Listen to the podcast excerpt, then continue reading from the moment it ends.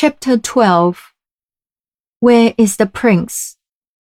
Part 2 The lake went on sinking. Small slimy spots began to appear, which glittered steadily amidst the changeful shine of the water.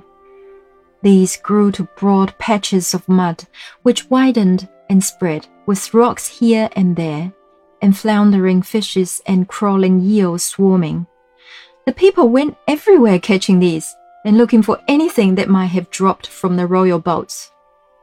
At length, the lake was all but gone, only a few of the deepest pools remaining unexhausted.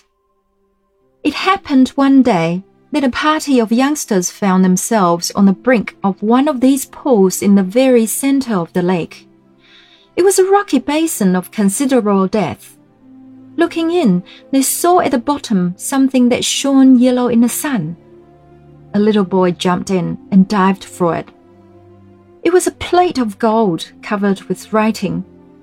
They carried it to the king. On one side of it stood these words Death alone from death can save. Love is death, and so is brave. Love can fill the deepest grave.